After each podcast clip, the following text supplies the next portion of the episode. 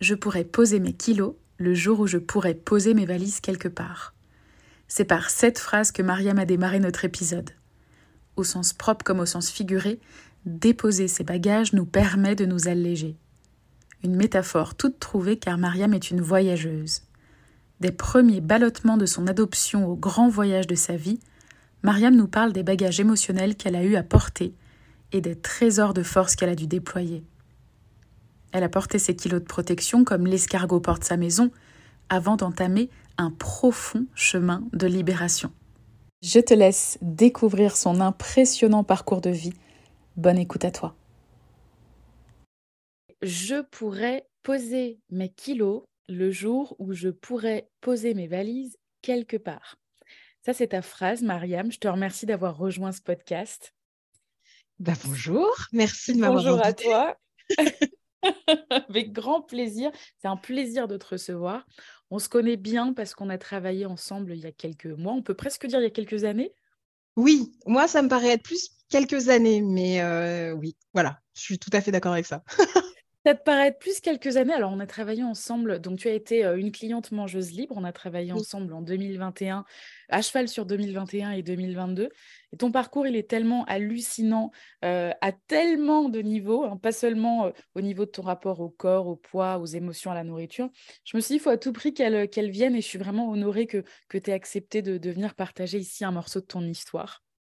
Mais c'est moi qui suis honorée de ton invitation. Et très sincèrement, en plus, euh, là, c'est pas, il n'y a aucune flatterie. Euh, je, tu le sais, j'ai énormément de respect pour le travail que tu fais, pour le, le moment qu'on a échangé, partagé ensemble durant l'accompagnement, mais aussi euh, humainement. Je pense que ça a bien cliqué. Euh, et, et, ça me fait profondément plaisir d'être là, profondément. Bah écoute, total welcome, vraiment. euh, et c'est vrai, c'est vrai qu'on a des, on a des, des pans d'histoire qui se ressemblent beaucoup. Euh, on, va, on va très certainement en parler, même c'est sûr, dans, durant ce podcast, et qui nous ont amené aussi au poids qu'on a dû peser. Bien sûr. Euh, et au rapport à la nourriture qu'on a dû avoir, etc.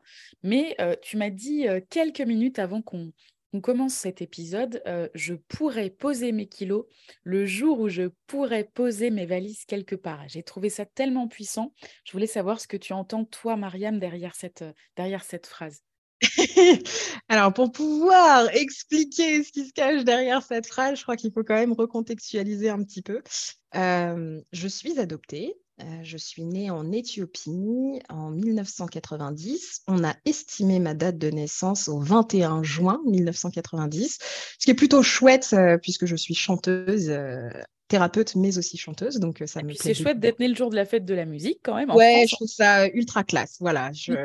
et donc, ben, mon histoire de vie fait que j'ai beaucoup voyagé, que j'ai euh, connu des orphelinats. J'ai grandi dans deux orphelinats. Ensuite, j'ai été adoptée à l'âge de 23 mois. Donc, j'ai grandi en France. Euh, ensuite, mes parents ont divorcé. Donc, j'ai dû redéménager. Puis ensuite, je suis partie vivre à l'étranger, à Londres. J'ai passé un peu de temps à New York. Ensuite, je suis rentrée, euh, enfin, je suis repartie en Éthiopie, puis je suis rentrée en France. Bref, j'ai passé quand même beaucoup de temps dans ma vie à déménager, à bouger et finalement à ne pas euh, pouvoir poser, en fait, bah, justement, mes valises, mes racines quelque part. Et, euh, et, je crois que pour pouvoir supporter le poids de mon histoire qui émotionnellement est chargée, euh, et ben, je me suis concocté une jolie petite carapace corporelle. Et alors, ces histoires de déplacement, c'était. Ouais. Euh, Qu'est-ce qui fait que tu as eu autant besoin euh, ou que tu as dû autant te, te, te déplacer? Bah, euh, Déjà, les premiers déplacements, est-ce que. Alors, tout dépend de savoir si oui ou non on considère qu'on choisit sa famille, qu'on choisit d'être incarné sur Terre, etc. Bon, ce qu'il y a de sûr, c'est que j'ai pas forcément eu trop le choix en étant bébé, puisque j'avais quand même une semaine quand on m'a abandonnée. Donc moi, j'ai vraiment vécu l'abandon euh, pur et dur parce que j'étais dehors dans la rue euh, une semaine au pied de l'orphelinat. Enfin, c'était un hôpital missionnaire. J'ai été recueillie par des bonnes sœurs. Donc les sept premiers mois de ma vie, j'étais à Jim, euh, qui est à 150 km d'Addis Abeba. Et à sept mois, on m'a transférée à Addis Abeba. Donc de toute façon, de mon point de naissance à mes une semaine, ensuite mes sept mois, ensuite mes 23 mois, j'ai déjà été amenée à bouger, en fait. Ok, donc en fait, c'est presque inscrit en toi ouais. cette, cette, ce, ces mouvements qu'il y a dû y avoir. Et tu dirais que les mouvements qu'il y a eu par la suite suivre cette mouvance en fait de, départ? Ouais, je crois qu'en fait, après, tu tu l'inscris un peu dans ce que tu es, quoi. Ça, ça, ça fait part, ça transforme, et quelque part, je pense que bah, d'une certaine façon, euh, le mouvement, euh, le déménagement, euh, parfois l'expatriation fait partie de, presque mon ADN, quoi, tu vois. Je ne sais pas le dire, mais je suis ouais, je sais bien. je sais pas le dire, je tournais grave en rond. J'ai bien senti. Ok, ok, ça, c'est dit. oui, oui, je pense que c'est vraiment profondément inscrit dans mon ADN, dans qui je suis. De devoir bouger, voire de devoir quelque part t'exiler c'est même pas quelque part m'exiler, puisque moi je suis partie vivre en Angleterre et l'Angleterre, euh, enfin, est une île. Euh, je veux dire le Royaume-Uni, etc. Euh, donc je me suis exilée. à un mmh. moment donné, c'était devenu nécessaire et, c'était une question de survie en plus, hein, sans, sans, le savoir au moment où je le faisais. Avec le recul, je comprends bien que c'était une question de survie, bien évidemment.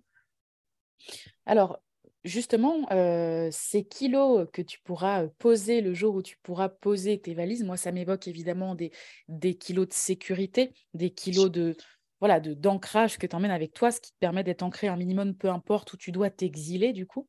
Ouais. Euh, tu dirais que euh, très tôt dans ta vie, tu as dû créer, de gré ou de force, de la sécurité? Bah, c'est très intéressant parce que moi, j'ai vécu la malnutrition. Donc, je suis arrivée en France, j'avais 23 mois, donc quasiment deux ans, et je pesais, euh, enfin, je faisais le poids et la taille d'un enfant de un an. Ouais, ok. Donc déjà, en fait, euh, si tu veux, il y a un rapport à la nourriture qui s'est biaisé à ce moment-là, clairement. Euh, j'en ai vécu les effets de la malnutrition des années après, quand j'avais 25 ans. Je te raconterai la petite histoire si tu veux. Mais donc, euh, la sécurité, bien sûr que j'ai dû finalement contrecarrer les manques à un moment donné. Tu vois, un, être humain, il a besoin d'être rattaché à un moment donné pour pouvoir continuer à, à évoluer. Moi, il y a il n'y avait rien. En fait, il faut juste se rendre compte qu'il n'y avait rien. Et même s'il y avait des personnes à l'orphelinat, ce n'était pas mes mamans. Et, quand j'ai fait mon retour à l'orphelinat, j'ai vu comment elles s'occupaient des enfants. Et je te garantis que c'est pas de l'amour. c'est de la nécessité, mais c'est pas de l'amour parce que c'est la misère et parce qu'en fait, on n'a pas le temps d'aimer là-bas. Euh, la, seule question, c'est de survivre. C'est ce que j'allais dire, c'est de la survie en fait. Elle, elle vous aide à survivre. C'est exactement ça, si tu veux, pour juste te raconter, euh, quand, je, quand je suis allée dans, le tout premier orphelinat, ce qui était juste tellement fort et dingue, parce qu'il y avait trois petites filles. Il n'y avait pas un seul garçon, il n'y avait que trois petites filles, et comme de par magie, elles avaient toutes une semaine. Et ces mmh. trois petites filles étaient le reflet, le miroir des deux parts de moi-même que, je, que, que j'étais probablement, et puis que, que je suis encore. Et elles m'ont tellement bouleversée, mais tellement fort. Et il y en a une en particulier, celle au milieu. Euh, enfin voilà, il y avait trois, trois berceaux, puis il y en avait une au milieu que j'ai baptisée la petite crevette et, euh, et je l'ai appelée mmh. Nina. Permise de lui donner un prénom parce que Nina Simone, voilà, parce que je suis complètement fan de mmh. Nina Simone, mais juste, elle était tellement folle, tellement ouf, elle était tellement belle, elle était magnifique, elle était majestueuse. Et euh, quand on lui a amené le biberon, en fait, il cale avec des couvertures, il rapproche la couverture du bébé et il met le biberon entre la couverture et le bébé. Donc, on te prend même pas dans les bras, il n'y a pas. Enfin, tu vois, donc en fait. Il n'y a, pas cette nourriture affective qui est résolument, et tu l'as expérimenté et tu sais les conséquences, qui est absolument nécessaire à toute vie humaine au départ. Exactement. c'était du mécanique. Moi, je n'ai eu que du mécanique. Je n'ai pas eu de l'émotionnel, je n'ai pas eu de l'amour, en fait. Et donc, comment est-ce que tu as pu euh, aller récupérer de l'amour après ça? Bah, Avec la nourriture. avec la nourriture bah oui. Uniquement? Est-ce qu'il y a, est qu'il y a eu d'autres compensations que la nourriture? Euh, alors, je pense que très sincèrement, en tout cas, de, des manquements du départ, la nourriture vraiment a été. Euh, j'ai créé un lien émotionnel avec la nourriture qui est très, ça, ça, a été une mère nourricière, ta, ta nourriture. Euh, et puis ensuite, après, j'ai eu quand même des très beaux cadeaux. Hein. j'ai eu mes frères. Euh, ça, ma fratrie, c'est mon socle. Euh, c'est c'est un bout de mon identité et ça va être très dur pour moi de ne pas en parler sans avoir les larmes aux yeux en évoquant mes frères. On pleure toujours chez moi, Josie, faut le savoir. Hein. On pleure dans tous les épisodes. soit c'est bah voilà, ok. mais on pleure. C'est le baptême, on y va. Euh, voilà, j'ai eu euh, mes frères, bien évidemment mes parents adoptifs, mais le lien a été plus compliqué, plus douloureux. Euh, mes frères, ça a été une adoption finalement immédiate. Eux, ils m'ont adopté et moi, je les ai adoptés. Et, et l'idée de, il faudrait jamais m'en enlever un, quoi. Tu vois, parce qu'il me manquerait un bout profond. Je serais achevée complètement. C'est un un équilibre. ouais. En fait, en plus, c'est eux qui le disent, c'est la base. C'est eux qui le disent, c'est même pas moi. Moi, je suis même pas capable d'en parler. Assez, ce qui est assez extraordinaire dans ce que tu dis là, alors je, je, euh, je saute un peu des lignes, mais euh, ce qui est assez extraordinaire, c'est qu'en plus, l'un de tes frères, euh, tu peux d'ailleurs nous en parler dès maintenant, l'un de tes frères est en train de t'aider, après tout le parcours que tu as fait, et notamment avec moi, à aller rejoindre un meilleur poids pour toi, un, poids qui te conviendrait mieux. Tu peux nous dire sous quelle forme est-ce qu'il t'aide? Ouais, c'est tellement je suis tellement émue et puis tellement euh, reconnaissante. Euh, ah bah c'est magnifique, c'est magnifique, surtout au vu de euh, votre histoire. Ouais, mon grand frère, bah donc voilà, je suis sa petite sœur, il n'y a, pas, y a pas à tortiller, quoi. Hein. On est frères et sœurs, vraiment, et pour le meilleur et pour le pire. Et mon grand frère est chef étoilé, et cuisinier chef étoilé, et mmh juste extraordinaire, parce qu'en fait, il aurait pu, enfin, j'aurais pu lui demander bien plus tôt des conseils et de l'aide, mais je n'ai pas osé le faire. Et il n'y a pas très longtemps, voilà, je lui ai dit, écoute, euh, bon, je suis un peu en perdition au niveau euh, alimentaire, je ne sais plus très bien comment me nourrir, je ne sais plus ce qui convient à mon corps, je ne sais plus ce qui convient de faire, j'entends un peu tout et n'importe quoi à droite à gauche. Est-ce que tu pourrais m'aider? Est-ce que tu serais d'accord pour m'aider? Voilà, et ça serait mon cadeau de Noël. Voilà, donc c'était vraiment mon cadeau de Noël de cette année. Trop chouette. Et euh, vraiment là, ça me touche profondément. Et c'est sa réponse qui m'a le plus euh, ému parce qu'il m'a dit euh, Je voulais te le proposer, mais je ne savais pas comment faire. Et euh, ça prouve tout le respect, tout l'amour, tout de se dire mince, ma sœur, elle galère, elle a des problèmes de poids. Moi, je pourrais l'aider en tant que cuisinier à faire des menus équilibrés et qu'elle soit heureuse. Je pourrais l'aider. mais je ne veux pas la blesser et je ne sais pas comment aborder le sujet avec elle. Et Évidemment, Quelle intelligence émotionnelle, hein, je pense vraiment on peut souligner, c'est assez ouais, grandiose. Ouais, donc honnêtement, je me suis écroulée en pleurs hein, quand j'ai reçu euh, le Évidemment.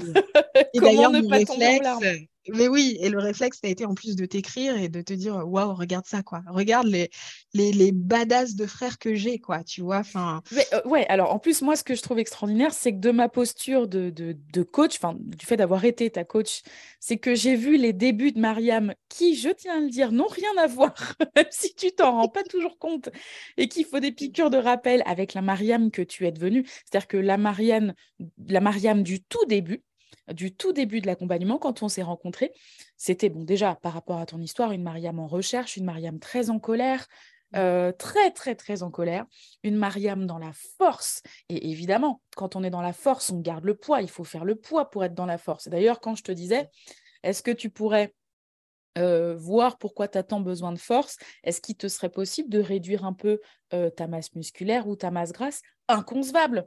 Inconcevable de perdre de la masse musculaire. Il faut de la force c'était une telle fierté en plus d'avoir autant de masse musculaire, quoi. Ouais. Ouais. alors après, euh, il y, a ce truc aussi de dire, il a fallu déjà travailler sur la compulsion, travailler sur l'hyperphagie, travailler sur tout ce qui générait tout ça. Tu as fait un chemin absolument dément et tu vas nous en parler. Mais à ce moment-là, euh, quand tu dis, j'ai pas osé demander à mon frère, euh, j'ai presque envie de te dire, est-ce que tu étais prête à, te, à, te, à aller vers un autre poids? J'en suis pas certaine. Non, et puis je pense surtout que je n'aurais pas été capable de recevoir le shoot d'amour que j'ai reçu, tu vois? Mmh, Parce que quand on est fermé, euh, quand on est dans la situation dans laquelle j'étais au moment où je suis venue te voir, on est désespéré en réalité, même si on ne se l'avoue pas à soi-même. On est dans une telle tristesse et dans un tel enfermement, une telle solitude, parce que il y a quelque chose de chouette. Peut-être que je vais faire un peu une ellipse temporelle dans le sens où euh, peut-être qu'on en parlera un peu plus tard, mais Parlons-en maintenant, ça me paraît très bien quand je suis allée voir les médecins pour mon poids, parce que suite à l'accompagnement qu'on a fait toutes les deux, bah, il y a eu forcément des, déclics. quand j'ai commencé à prendre ce surpoids en main, en charge, j'ai presque envie de dire, parce que c'est un peu ça. Bah, complètement. le médecin a eu une phrase qui était juste extraordinaire. Il a dit, mais l'obésité est une maladie solitaire. Et mmh. c'est ça résume tout. Ça résume très, très juste.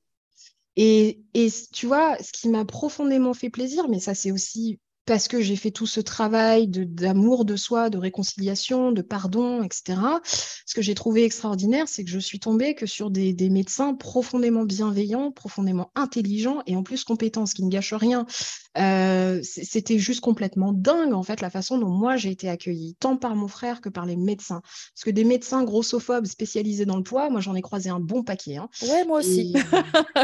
Beaucoup. Des, énormes dégâts et c'est même, euh, incompréhensible. Bref, on va pas aller là-dessus, mais justement, le fait de pouvoir trouver des gens donc, qui sont juste humains, en fait, et qui font ce métier par humanité et par amour euh, de l'humain et de, leur métier. De l'humain et dans, de l'humain dans ses multiples facettes, dans sa lumière comme dans son ombre. Exactement. Et il n'y a pas eu un seul pet de jugement. Parce que euh, tu vois moi normalement je suis un peu trop mince pour euh, être admise dans le parcours bariatrique par exemple ou mmh d'être mmh en charge. Euh, et le gastro-entérologue a eu un, réflexe premier. Il m'a dit vous savez quoi vous buvez beaucoup d'eau vous ferez vous ferez le poids. Et ça m'a beaucoup parce que j'étais vraiment en dessous mais il m'a quand même fait rentrer dedans pour que je puisse au moins accéder à tous les examens Ouais, et puis oui, parce que le parcours bariatrique, et on va en parler, c'est c'est ça qui est fabuleux, c'est que c'est une prise en charge très globale, peu importe qu'in fine, finalement, on décide de le faire ou pas. Exactement. Et c'est là où je trouve que ce parcours est merveilleux pour moi. Je ne suis pas en train de faire l'apologie, tu vois, de la, chirurgie bariatrique, hein, mais en tout cas, le parcours, mais qu'est-ce que je l'aime? Qu'est-ce que j'aime ce parcours? Qu'est-ce que je suis tellement heureuse d'en être là, quoi. Et, et probablement. plus toute seule. C'est-à-dire qu'on parlait de maladie solitaire, là, tu es entendu, en plus, tu es tombé sur des bons praticiens. Franchement, ce n'est pas toujours le cas. Euh, c'est même souvent, malheureusement, pas le cas. Euh, et c'est euh, que là, on te prend en charge, on t'écoute et on te dit, viens, justement, dépose un peu de valise là. Et sans aucun jugement. Moi, j'ai un médecin traitant qui est juste extraordinaire. Je, suis fan de mon médecin traitant. C'est un Dr House. il est odieux. Ah, génial, excellent. Ça me fait péter de rire, tu vois. Excellent. Mais parce qu'il ne le pense pas une seule seconde, bien évidemment. Euh, et euh, il ne m'a jamais embêté avec l'IMC. Jamais. Jamais, jamais, jamais. J'ai envie de te dire, puisque, puisque ces médecins sont capables de dire que l'obésité est une maladie, je veux dire un type qui a un cancer, on ne va pas l'emmerder parce qu'il a un cancer. Il a un cancer. Exactement. Pourquoi est-ce qu'on irait emmerder des personnes qui sont en fort surpoids ou en obésité? C'est une aberration. Si on est terre à terre et logique, auquel cas c'est une aberration. Donc il faut être cohérent jusqu'au bout. La grossophobie empêchant cette cohérence. Bien sûr, mais tu as toutes les projections de la société. En gros, on va penser qu'il faut rien, qu'il est assis sur son canapé toute la journée et qu'il mange un paquet de chips, tu vois. Enfin, que c'est un flemmard, que c'est voilà, que c'est des bons vivants, les gros sont gentils. Ça, c'est pareil, je sais pas d'où ça oh sort. c'est insupportable. Euh, non, et d'ailleurs, je sais pas si tu connais la chanson Trop forte de Morane. Euh, j'adore Morane euh, et je crois que j'ai enfin, entendu cette chanson une ou deux fois seulement parce que Morane souffrait beaucoup. Morane souffrait d'hyperphagie et souffrait de son surpoids. Mais je ne me souviens pas euh, des paroles de Trop Forte. Oh mon Dieu, vraiment, écoute. Si, ouais, je vais la réécouter parce que vraiment j'aime beaucoup Morane et, je me suis. C'est marrant que tu c'est marrant que tu me parles de Morane parce que quand j'étais petite, elle a vraiment guidé mon enfant. C'est très drôle que tu me parles de Morane. Euh, j'écoutais Morane pour presque pour me guérir. Alors finalement, c'est insupportable de tristesse ces chansons, mais ça me faisait du bien parce que ça vibrait avec la tristesse que je pouvais mmh. porter, et je choisis bien le mot porter, dans, dans, toute ma vie, et en particulier dans mon enfance. Et ça me touche beaucoup que tu parles de Morane, et, c'est vrai qu'elle a fait cette chanson trop forte, elle n'a pas fait que celle-ci justement sur son poids. Et, et ce qu'elle endurait avec ce poids. Écoute, elle, juste pour la cité, je crois que le refrain, c'est Je suis trop forte, euh, je suis trop forte, je suis trop forte d'en être arrivée jusqu'ici. Ah, c'est magnifique. Ah, je suis trop forte, bien sûr, ils ont raison. Donc, elle est parfaitement consciente qu'elle a trop de Oui, mais bien sûr, elle n'est pas dans le déni. Et euh, à, la, fin, elle termine euh, en disant Je suis trop forte, je suis trop forte d'en être arrivée jusqu'ici. Et quand j'ai entendu cette phrase, Oh là là là là là Il faut vraiment que je réécoute, tu vois. Ah, elle est.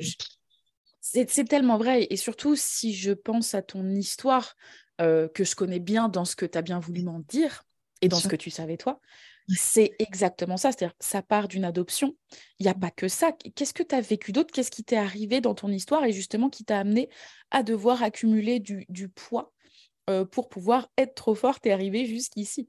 Bah, j'ai vécu euh, de la maltraitance. J'ai vécu euh, quand mon papa est parti, il s'est mis en couple avec une euh, femme qui a ses propres blessures, qui porte ses propres traumatismes. Et je pense que mon parcours d'adopter résonnait peut-être probablement trop fort pour elle, puisque elle-même avait vécu des, traumatismes puissants. Et, et, et, ça a été l'horreur, quoi. Je me suis pas du tout entendue avec elle. Et ça, ça, ça je pense que, tu vois, paradoxalement. C'est un euphémisme.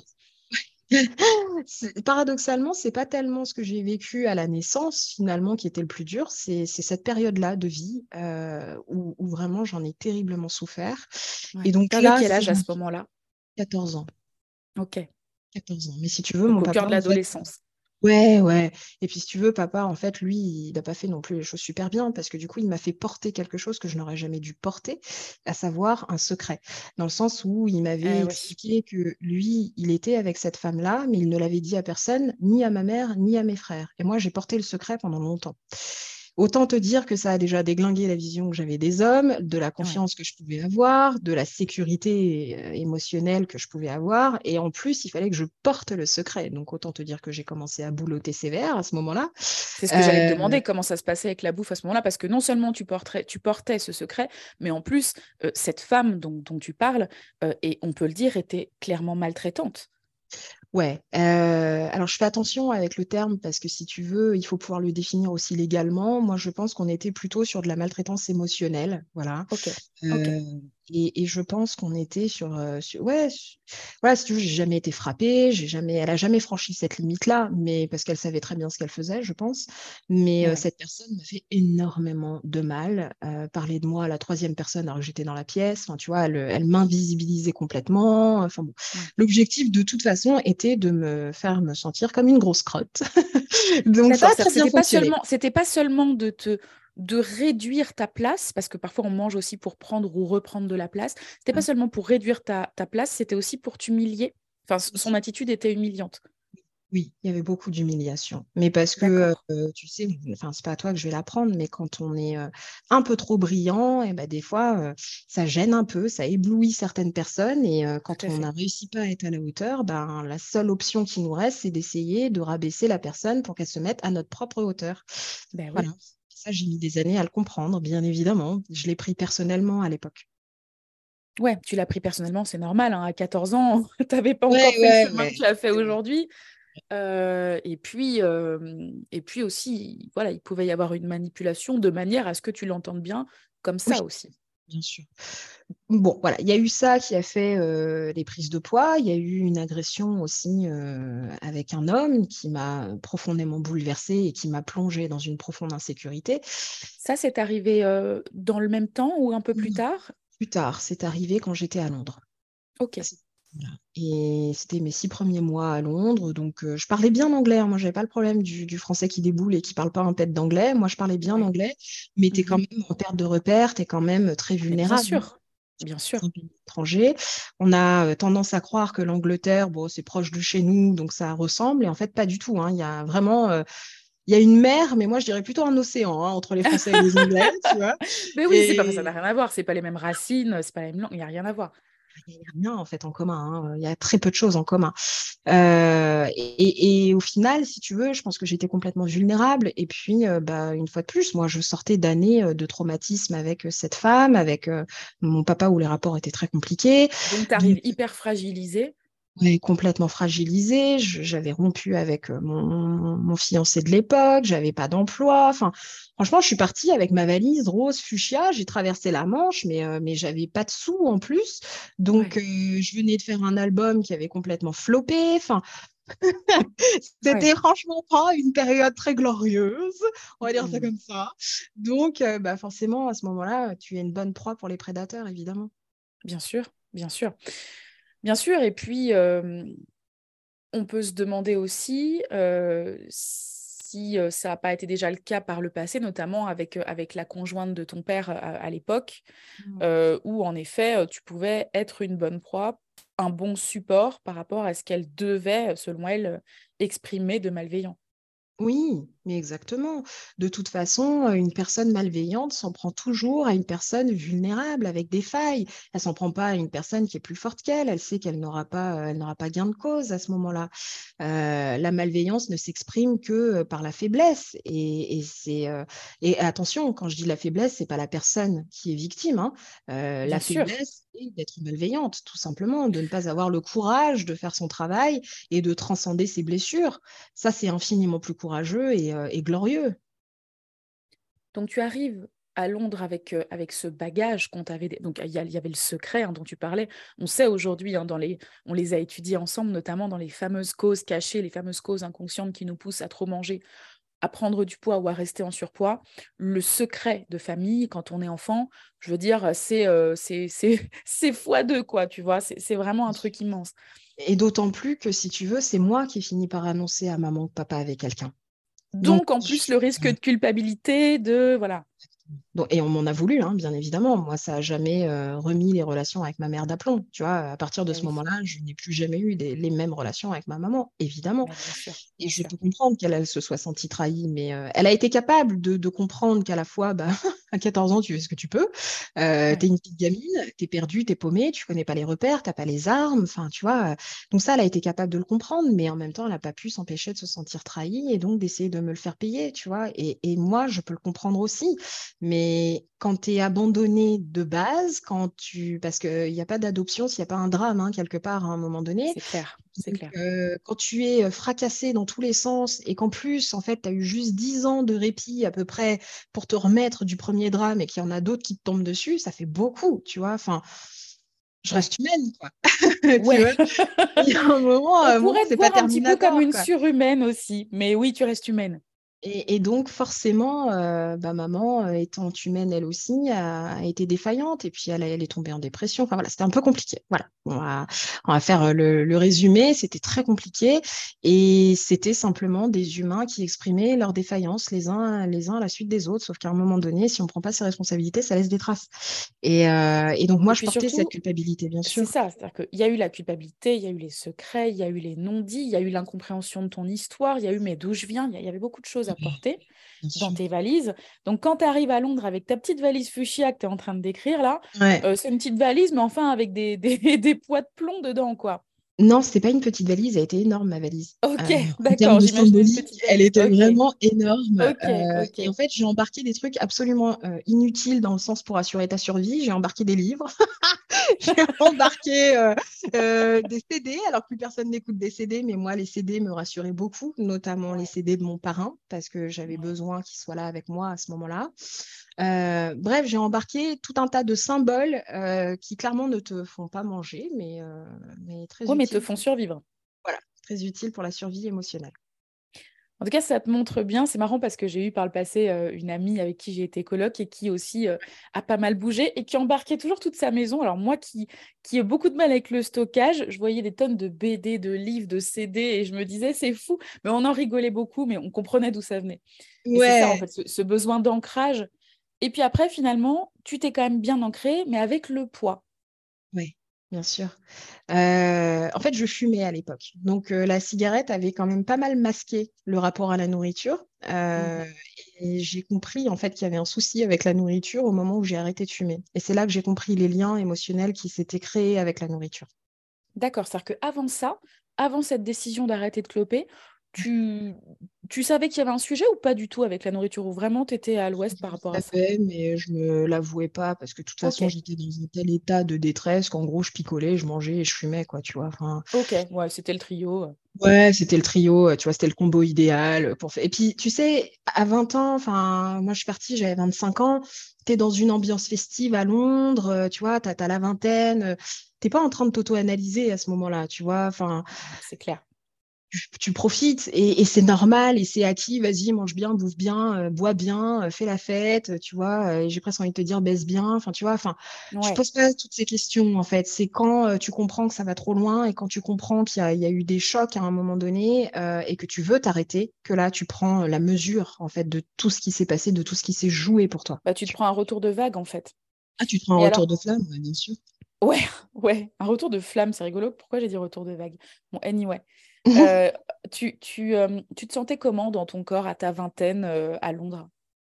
Mal, très mal dans mon corps. et en plus, ce qu'il y a de drôle, c'est que j'avais genre 25 kilos en moins. Et je me voyais comme je suis grosse aujourd'hui, tu vois, parce qu'aujourd'hui, bah, du coup, bien évidemment, j'ai 25 kilos en plus.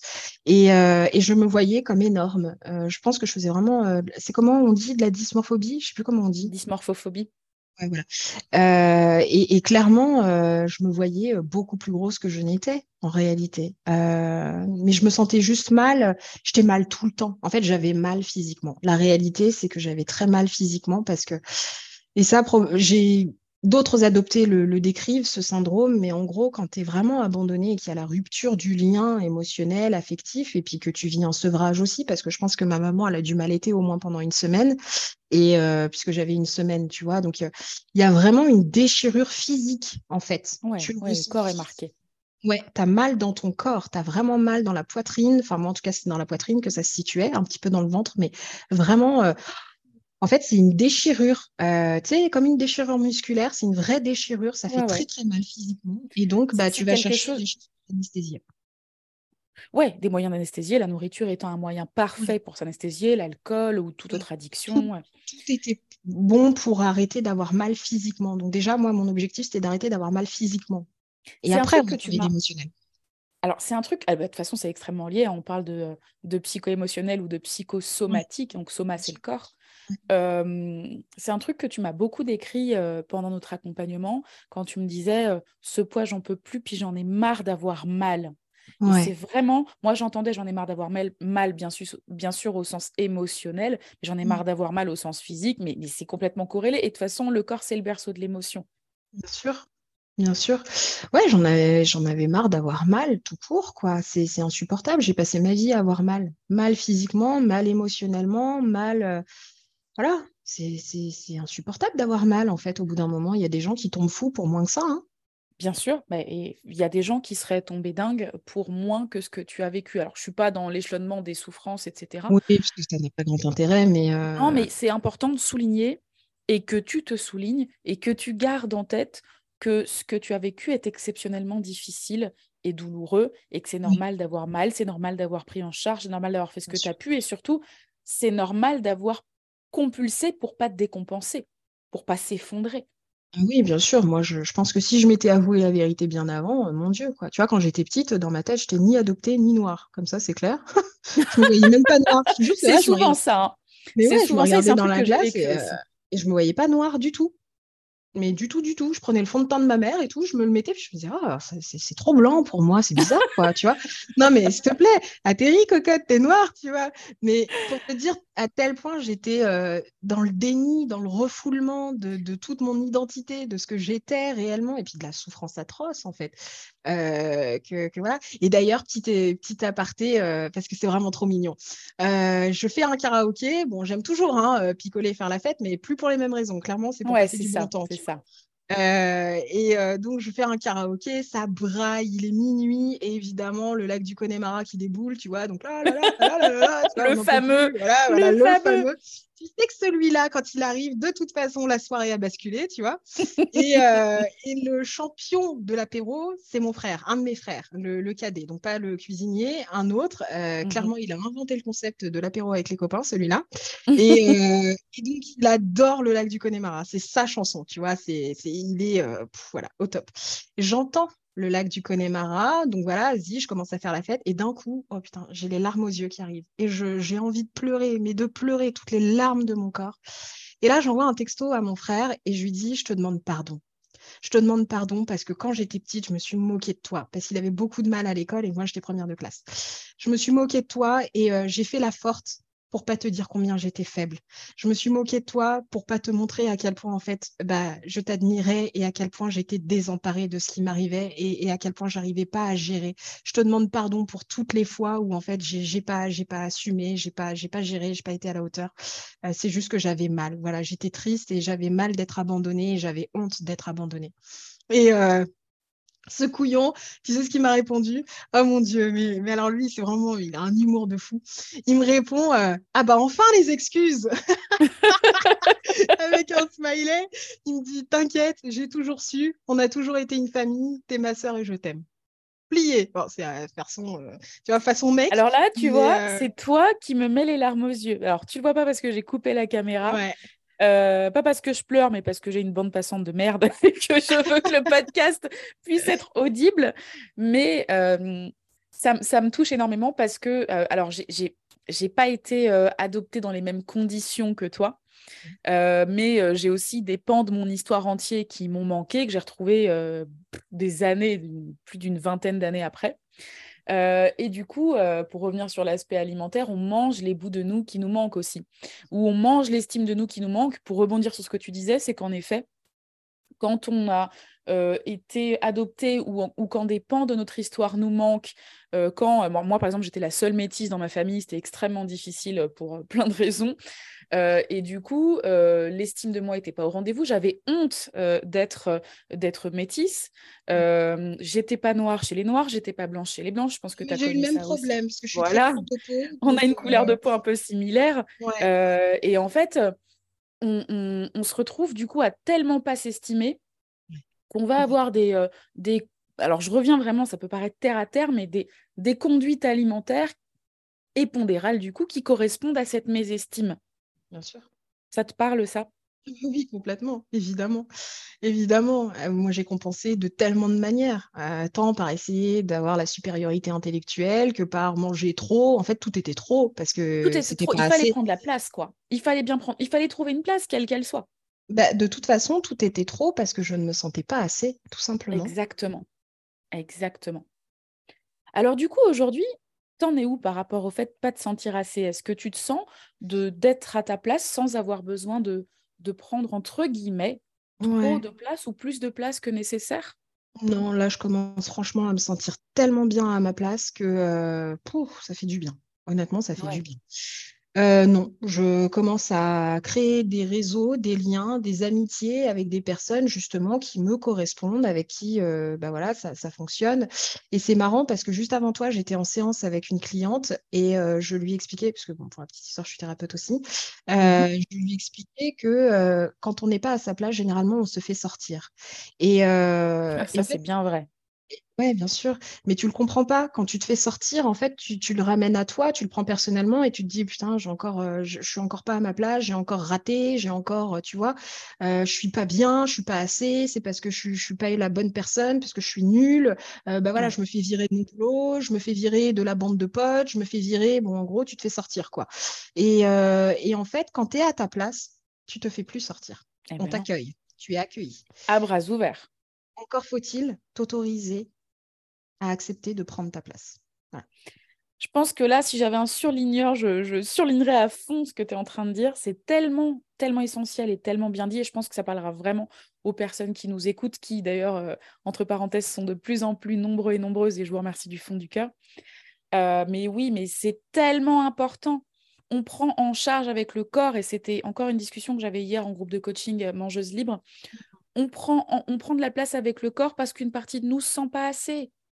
Bien sûr. Et puis, euh, on prend de la place dans des lieux et des endroits qui ne sont pas les bons pour nous. Donc, on dérange, entre guillemets, encore plus. Donc, on a encore plus le sentiment qu'on n'est pas adapté. C'est vraiment un cercle vicieux. Et en plus, comme on a engrammé qu'on n'était pas assez et que de toute façon, euh, l'amour, c'est que rejet, souffrance, solitude, bah, on va aller chercher ça inconsciemment. Tout à fait. Donc en fait, tu passes ton temps à faire le hamster là dans ta cage et, tant que tu comprends pas en fait qui tu es à la hauteur de ce que tu es, ta valeur, eh ben tu vas pas vers les bonnes personnes. Et donc tu te fais sortir quoi qu'il arrive et, jusqu'à ce que tu finisses. Et la vie te sort, soit les personnes, soit la vie. Hein. Bien sûr, la vie te sort d'une façon ou d'une autre. Et à partir du moment où tu comprends ça, bah, tu vas chercher les bonnes personnes, les bons réseaux, les, bonnes amies, les, bons, euh, les bonnes consoeurs avec qui tu vas super bien t'entendre. Enfin, tu vois ce que je veux dire? Et, Un poids qui te correspond mieux aussi. Exactement. Tu te mets en chemin vers ça. Voilà. Et naturellement, bah, tu te mets en chemin vers ta propre identité, parce qu'on est bien d'accord que les kilos, c'est pas une identité. C'est clair. On finit par croire que c'est le cas, parce que on moule l'identité autour. Oui, mais en plus, avec tout ce qu'on projette à la fois soi et ce que la société projette sur le fait d'avoir des kilos en trop. Donc, ça finit par donner l'illusion que c'est un bout de ton identité, mais ça n'est certainement pas ton identité. Je veux dire, je serais toujours aussi bonne vivante et j'adorerais toujours autant faire la fête et faire des blagues et faire des sketchs euh, en étant mince. Tu vois, ça, ça ne changera jamais. Ça, c'est mon fond profond qui je suis. Les kilos m'ont juste permis d'avancer à peu près sécurisé en mode bibendum. J'évite les coins de mur, tu vois, qui font un peu trop mal. les kilos, pour toi, c'était un casque, un canot de sauvetage. oh, la totale. La totale. Tu vois le truc, les bébés, là, euh, maintenant, je trouve que c'est euh, excellent. Tu sais, tu les vois, ils ont euh, à la fois le gilet avec les, les, les espèces de bouées, ils ont la culotte rembourrée, ils ont les brassards. le gamin, il touche plus l'eau, tu vois, il est sur le dos, les doigts de pied en l'air et c'est terminé. Il peut même plus tu vois, il n'est même plus dans l'eau, quoi. Bah, c'est un peu ça. L'idée, c'est que moi, je me suis rembourrée à bloc parce que je voulais plus toucher la vie, parce que je voulais plus la vivre, parce que ça faisait trop mal et qu'à un moment donné, moi, je savais pas comment faire. Et tant que j'avais pas entamé ce travail-là, bah, je faisais comme je pouvais, quoi. Voilà. Je me suis rembourrée à bloc parce que je voulais pas toucher la vie. Tu nous sors des punchlines depuis tout à l'heure. Je, je me suis rembourrée à bloc parce que je voulais pas toucher la vie. Je te bah rappelle que la première phrase de ce podcast, c'est Je pourrais poser mes kilos le jour où je pourrais poser mes valises quelque part. Ce qui est intéressant dans, ton parcours, et c'est ce que je prône, euh, je saoule tout le monde avec ça, c'est que la libération, que ce soit une libération du poids pour ceux qui en ont besoin, celles et ceux qui en ont besoin, ou une libération des compulsions, de du besoin de se remplir, de l'hyperphagie, de l'alimentation de consolation, etc., euh, une libération finalement de son rapport à la nourriture, il y a des étapes à suivre et à respecter. C'est-à-dire que toi, au tout début où on s'est parlé, c'était j'en ai marre, je pèse trop lourd, je suis trop grosse, faut qu'on se débarrasse de ça. Donc il y a une notion de rejet de soi hein, avec le faut que je me débarrasse de mon poids. D'ailleurs, que les, régimes et les trucs nous serinent ça toute la journée. Euh, débarrassez-vous de vos kilos, gna, gna. Je supporte pas cette, cette formulation. C'est du, marketing, de toute façon. Ouais, et, mais ça vient toucher ce rejet, parce qu'on se rejette. Quand on est trop gros, on se rejette, alors que voilà, justement, c'est tout l'inverse qu'il faut faire, c'est s'accueillir, c'est machin, même si ça paraît compliqué. mais donc, finalement, tu es arrivé avec ce truc-là de il faut que je me débarrasse d'eux, même si tu le disais pas comme ça. Euh, oh, mais c'était ça. Hein. Ouais, le fond était ça.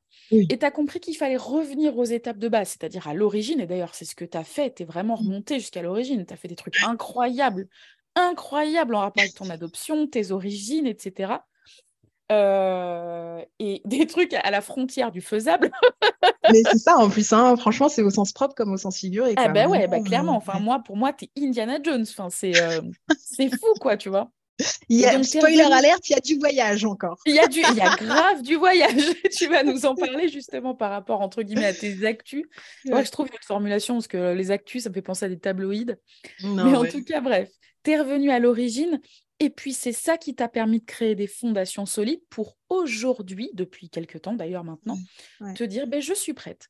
En fait, je suis prête à aller rejoindre le meilleur poids pour moi, puisque ce poids d'aujourd'hui ne correspond plus à ce que je veux vivre et à qui je suis, donc je peux changer.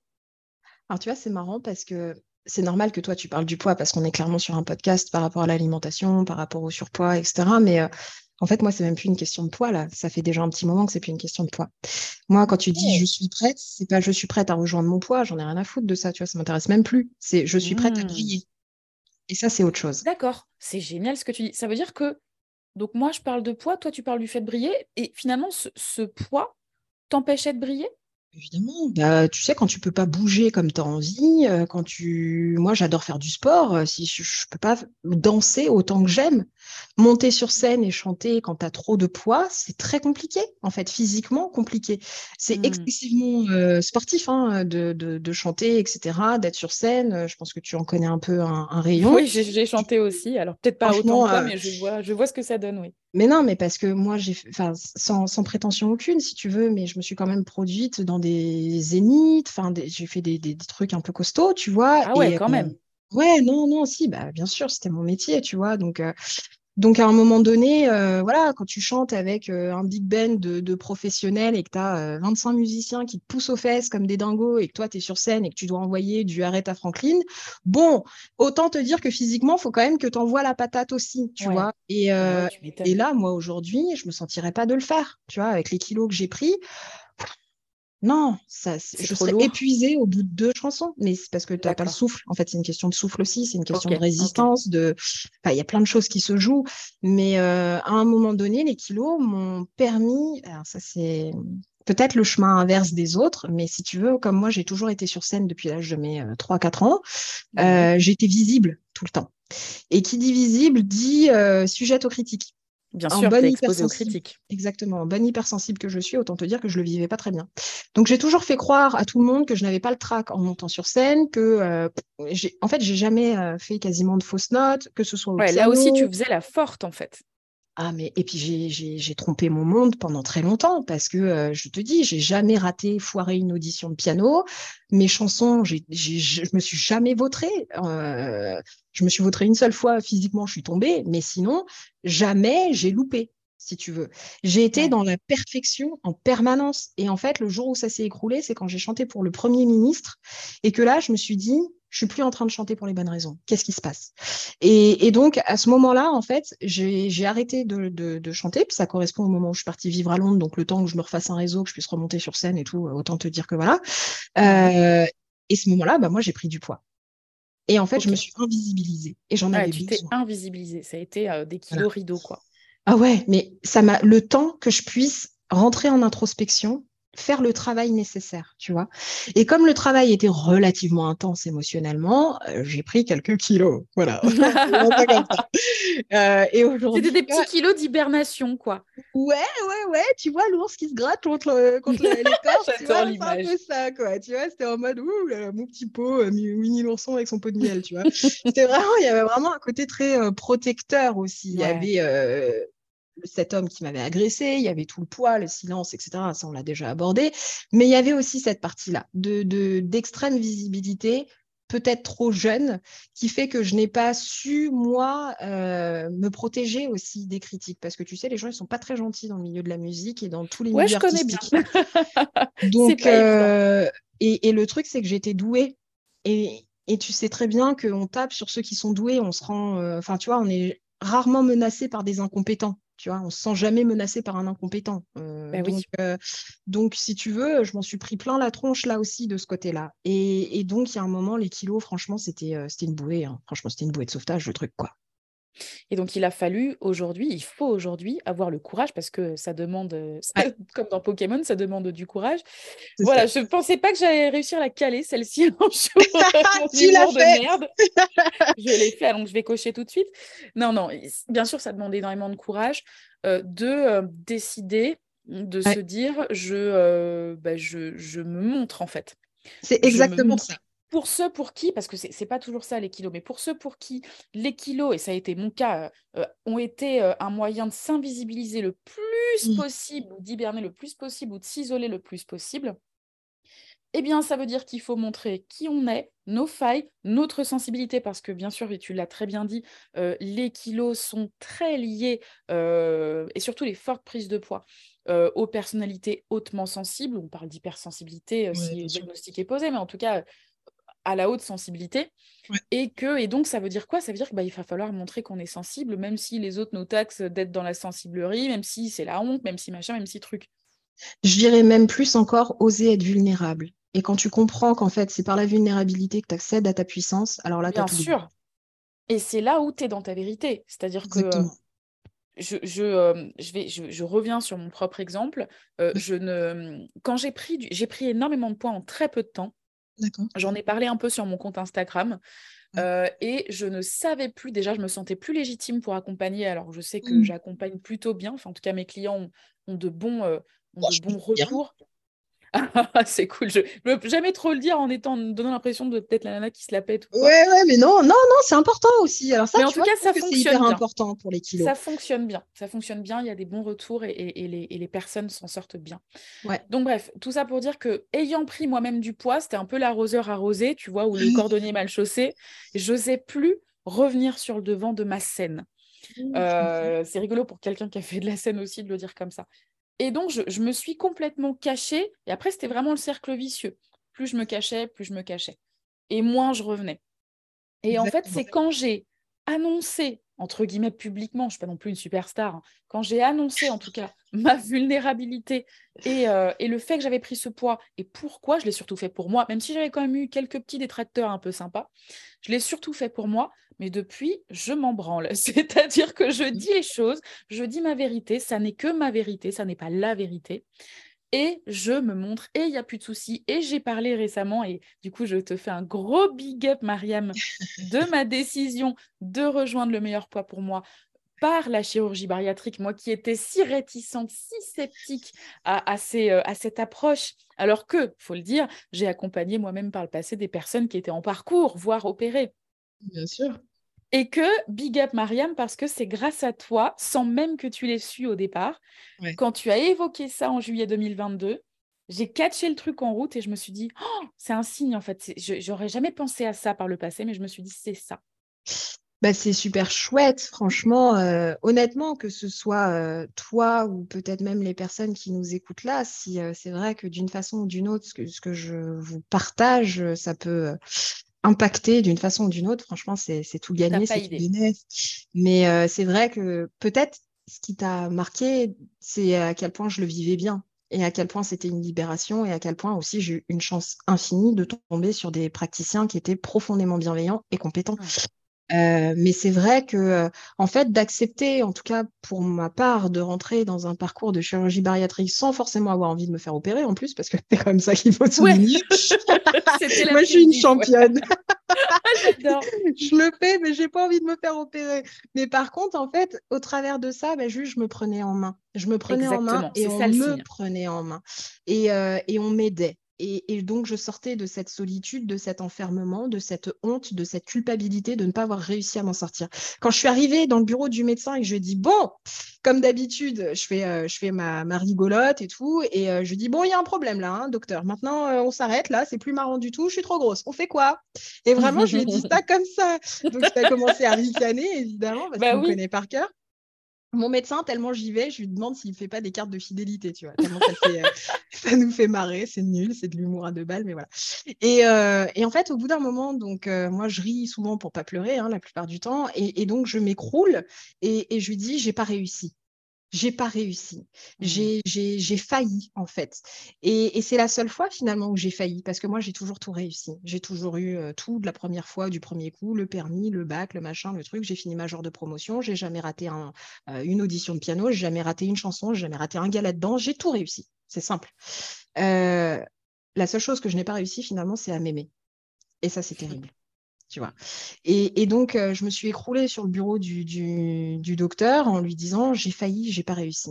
Et il a eu une phrase extraordinaire, cet homme, et, enfin, franchement, euh, voilà, je suis tellement contente de les avoir.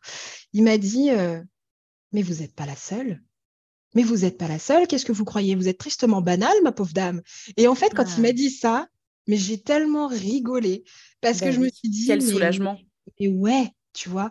Et vraiment, il m'a dit, vous êtes tristement banal. Et ça m'a fait péter de rire parce que des médecins qui viennent nous dire qu'on est tristement banal et inintéressant presque dans nos, euh, difficultés, non pas pour euh, réduire notre importance ou notre valeur, mais qu'en fait, ce qu'on vit, il y en a mais des milliers. Et il m'a donné le chiffre, en fait, des personnes qui se faisaient opérer par an pour que je puisse avoir une projection. Il m'a mmh dit, mais vous vous rendez compte, l'alimentation, euh, l'industrie agroalimentaire est épouvantable. Euh, il y en a, ça se transforme en maladie de Lyme, en maladie de Charcot, en ce que vous voulez. Vous, bah, ça se transforme en kilos en trop. Voilà.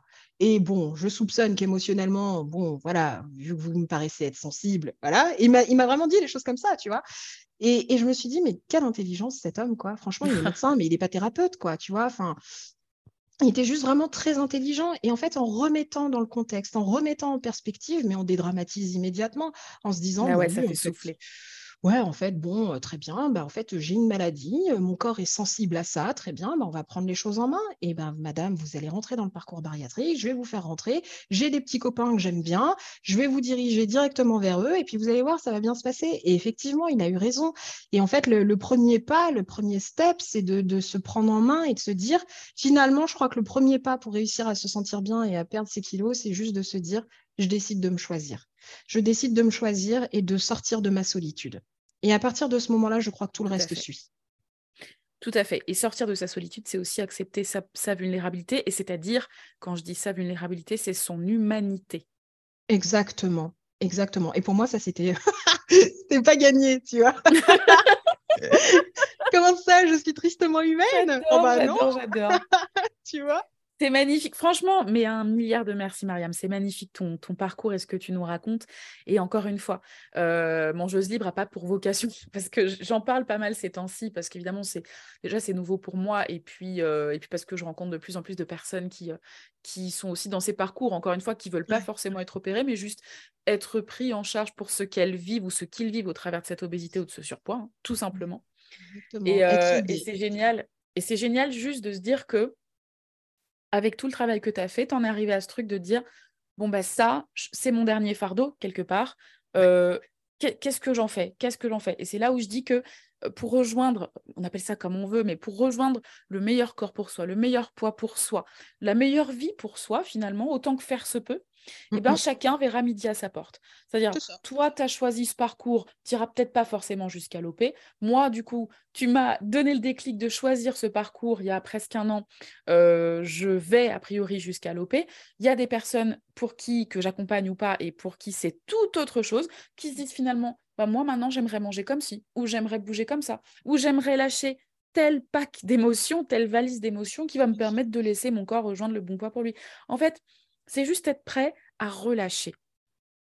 Bien sûr, à relâcher, tout simplement, et à accepter. Euh, je crois qu'en fait, pour moi, c'est encore plus d'être libre, tout simplement, de se ah libérer. Et euh, pour moi, en fait, s'il y a une phrase que j'aurais envie de, dire aux personnes qui nous écoutent, euh, l'idée, c'est que vous soyez libre, en fait, avec vous-même, pour vous-même et par vous-même. et, ça, après, le reste, ça roule.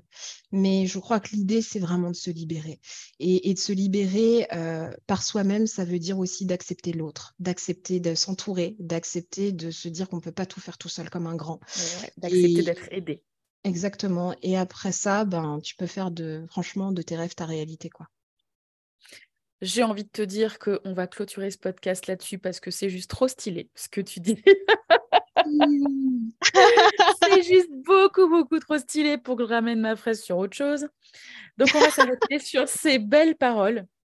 Euh, et je vais te demander, Mariam, euh, où est-ce qu'on peut te retrouver? Et c'est quoi tes actus? Oh Puisque pour l'instant, j'ai pas une autre formulation que celle-ci. Alors, euh, déjà, on peut me retrouver euh, sur Instagram, à Mariam Accompagnante. Donc, Mariam, j'épelle parce que tout le monde écorche mon prénom. Mariam, M-A-R-Y-A-M, comme Marie.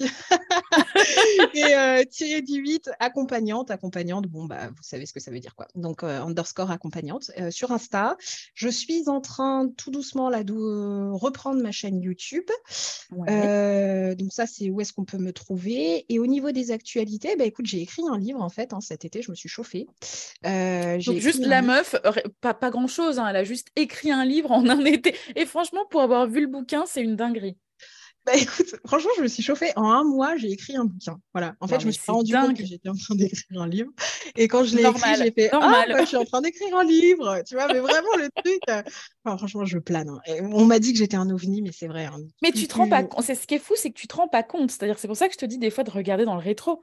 Parce que tout à l'heure, tu m'as juste dit Ah, bah sinon, cet été, j'ai un peu écrit. En ce moment, j'ai écrit un peu. Tu m'as montré un pavé de 300 pages en livre. Tu as écrit un livre. Et en plus, c'est pas n'importe quoi. Enfin, tu m'as ouvert le livre. Je me dit Mais c'est pas possible. Elle a écrit ça en un mois. Ouais, le mois d'août. Et pas tout le mois d'août en plus, mais bon, bref. Écoute, ouais, ouais, c'est cool. Donc, Comment euh, s'appelle ton livre? Tu veux bien nous le dire? Bien sûr, il s'appelle le livre d'accompagnement royal. Et pourquoi royal? C'est parce que j'ai tout un délire avec euh, la, royauté dans le sens où, dans ma tête, pour moi, j'ai choisi d'écrire ma propre histoire et j'ai surtout choisi de dire que euh, d'orpheline, je suis devenue reine. J'ai choisi de devenir reine. On a choisi pour moi certaines choses, mais moi, je, enfin, tu vois, je choisirais de d'écrire et de tracer mon chemin, ma trajectoire. Tu choisis ton règne. Exactement. Ouh, c'est joli. Et, pas un peu, mais on se chauffe hein, dans ce podcast. c'est clair. Euh, vraiment. Euh. et donc, mes clientes, je considère que ce sont des reines aussi. Et, euh, et, donc, il y a tout un délire autour de la royauté, ça me fait marrer. Voilà. ça te fait marrer? Je trouve ça plutôt très sérieux pour un truc marrant. C'est vrai que tu, tu, tu, nous fais marrer aussi, mais, mais en fait, c'est très sérieux. C'est très sérieux ce que tu fais. C'est très puissant. Bien sûr, non, non, oui, oui, je prends beaucoup les choses avec humour, mais attention, le fond est effectivement très sérieux. On y aborde énormément de choses dans ce livre. D'ailleurs, on parle de compulsion alimentaire notamment. Mais ce livre est essentiellement en fait dirigé pour les personnes qui ont une blessure de rejet et d'abandon, parce que c'était ma première spécialité en tant que et, j'avais vraiment à cœur en fait d'expliquer dans ce livre, j'y ai mis tout ce que moi j'aurais adoré trouver en fait, pour éviter d'avoir déjà à dépenser des sous en veux-tu, en voilà, tu vois, et prendre plus plein d'accompagnements à droite à gauche. Là, dans ce livre, en fait, chose de complet. Ouais, c'est hyper complet. En fait, j'explique la naissance, la racine, l'origine des blessures. Ensuite, ce que ça fait une fois qu'on est enfant, l'impact que ça a une fois devenu adulte, et ensuite comment on s'en apaise et qu'est-ce qu'on en fait et comment on choisit d'écrire sa propre histoire. Donc euh, voilà, à travers ce livre, à travers les formations, à travers les séances que je propose, euh, voilà, on peut faire son travail et devenir une reine tout simplement. Ça me paraît plutôt cool, mon Dieu. J'aimerais bien devenir une reine, moi. ah ouais, mais bah, bienvenue, franchement, viens, parce que je t'assure qu'on pose sa petite couronne sur la tête et après, on se sent super bien. Voilà. Et puis surtout, pour avoir beaucoup travaillé sur le sujet des, blessures euh, émotionnelles euh, et, savoir l'impact que ça peut avoir, et d'ailleurs, si tu, à toi qui nous écoutes, euh, si ça t'intéresse l'impact des blessures émotionnelles sur, sur ta façon de manger, Mariam les connaît bien et je les connais bien aussi, pour, non seulement pour les avoir vécues, mais pour les avoir étudiées et pour transmettre aujourd'hui ça autour de moi. Chaque blessure émotionnelle a son impact sur notre façon de manger euh, et ou de prendre du poids ou pas. Euh, ça vaut le coup d'aller bosser ça. C'est vraiment une sacrée épine du pied qu'on se retire quand on en a bien conscience et quand on le travaille. Bien sûr. Plus on apporte de la façon de la clarté sur ce qui est en train de se passer, et plus on, une fois de plus, on se libère. Et puis surtout, on peut faire autrement. Et ça, je crois que c'est important aussi de le souligner parce que quand tu es en prise avec tes problèmes, tu sais pas que tu peux faire autrement. Tu, tu galères, tu es, aveugle, tu vois pas la porte de sortie, tu as l'impression d'être dans un labyrinthe et en plus de tourner en rond catastrophe. Euh, quand tu choisis en fait de te libérer, donc peu importe que ça se passe par euh, ton accompagnement ou un accompagnement chez quelqu'un d'autre, peu importe. Peu importe. peu importe, le choix, euh, une fois de plus, de se prendre en main et de sortir de sa solitude. Bah, il y a plein de portes qui s'ouvrent et il y a plein de possibilités. C'est le champ des possibles qui s'ouvre et ça, je trouve ça Enfin, c'est tellement soulageant en fait de se dire qu'il y a des solutions. Et là, tu es clairement en train de l'expérimenter et depuis un moment déjà. Euh, j'ai l'impression quand je, te, quand je te reparle à chaque fois que tu es sur un toboggan, tu es plutôt en train de te retenir au bras du toboggan, à l'escalier du toboggan tout en haut, mais tu as lâché le toboggan et on y va. quoi. On ne sait pas forcément où ça nous mène, mais on y va, un peu après l'autre, on y va. Ah oui, non, mais complètement. Et puis de toute façon, euh, enfin, on en a parlé rapidos, mais c'est vrai que sur Insta, euh, tu vois, je me suis mise à faire des sketchs et en fait, je parle de nos troubles mais euh, avec l'humour, en faisant des sketchs, parce que euh, parce que c'est tellement bien. à partir du moment où tu effectivement tu lâches la rampe, euh, ouais. mais il y a que du meilleur. Bah, as des ailes quoi. Mais ouais, carrément, tu planes de ouf, c'est génial. Vraiment bravo pour ce que tu fais. Merci encore, Mariam, de nous avoir d'avoir partagé avec nous ton, parcours. On aurait pu encore se dire un milliard d'autres choses, mais c'est déjà du concentré et ça aide déjà aux prises de conscience. Hein, ça, je le sais par rapport au retour que j'ai sur le podcast. Continuez de nous faire d'ailleurs des retours sur le podcast si vous voulez que Mangeuse Libre continue à grandir. N'hésitez pas à nous mettre un 5 étoiles sur votre app euh, d'écoute, euh, iTunes, Spotify, Deezer, etc. Là où vous écoutez Mangeuse Libre, mettez-nous un 5 étoiles, ça nous touche beaucoup. Ça nous encourage à avancer, puis ça nous aide aussi clairement dans notre référencement pour pouvoir aider de plus en plus de gens avec ce podcast. Mariam, encore une fois, merci. C'est moi qui te remercie, du fond du cœur, profondément. Bah écoute, merci reçu. Euh, pour te retrouver donc notamment sur Instagram, Mariam underscore, enfin, tiré du 8, accompagnante, également sur YouTube. Je l'espère aussi sur les planches. oui, mais ça, ça va arriver bientôt. Sur les planches, en interview pour tes bouquins, etc. Partout, ah, partout, bien visible, hein, c'est ce qu'on veut, un soleil qui brille. Pour euh, retrouver Mangeuse Libre, c'est comme d'hab, il y a bien sûr ce podcast disponible partout sur toutes les plateformes d'écoute et puis sur mangeuselibre.fr si tu as besoin d'aller plus loin, si tu souhaites savoir euh, comment l'accompagnement fonctionne, si tu sens que toi aussi, il est temps pour toi d'aller explorer tout ce qui se cache sous ton poids et euh, tes compulsions ou ton rapport à la nourriture, mangeuselibre.fr. et puis bien sûr, et ou le compte Instagram Mangeuse Libre. Mais en tout cas, tu retrouveras tout, tout, tout, tout sur mangeuselibre.fr. Mariam, je te souhaite une très belle journée ou soirée. Je ne sais pas où tu es, je pense journée. Journée. Pour moi, là, c'est la journée. Ok. Parce que comme tu peux être voilà, en France et Oui, c'est vrai, c'est vrai que je peux souvent être un peu partout sur le globe, mais là, je suis en France et il fait très beau. Eh bien, je te souhaite une très très belle journée euh, et à toi qui nous écoutes, une très belle journée ou une très bonne soirée, fonction de là où tu nous écoutes.